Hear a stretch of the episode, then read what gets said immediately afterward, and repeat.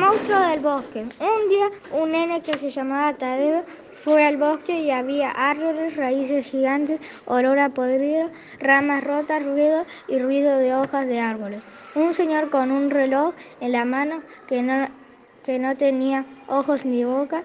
Yo fui a mi casa, estaba en mi casa el señor en la ventana. Salí corriendo y me perseguía.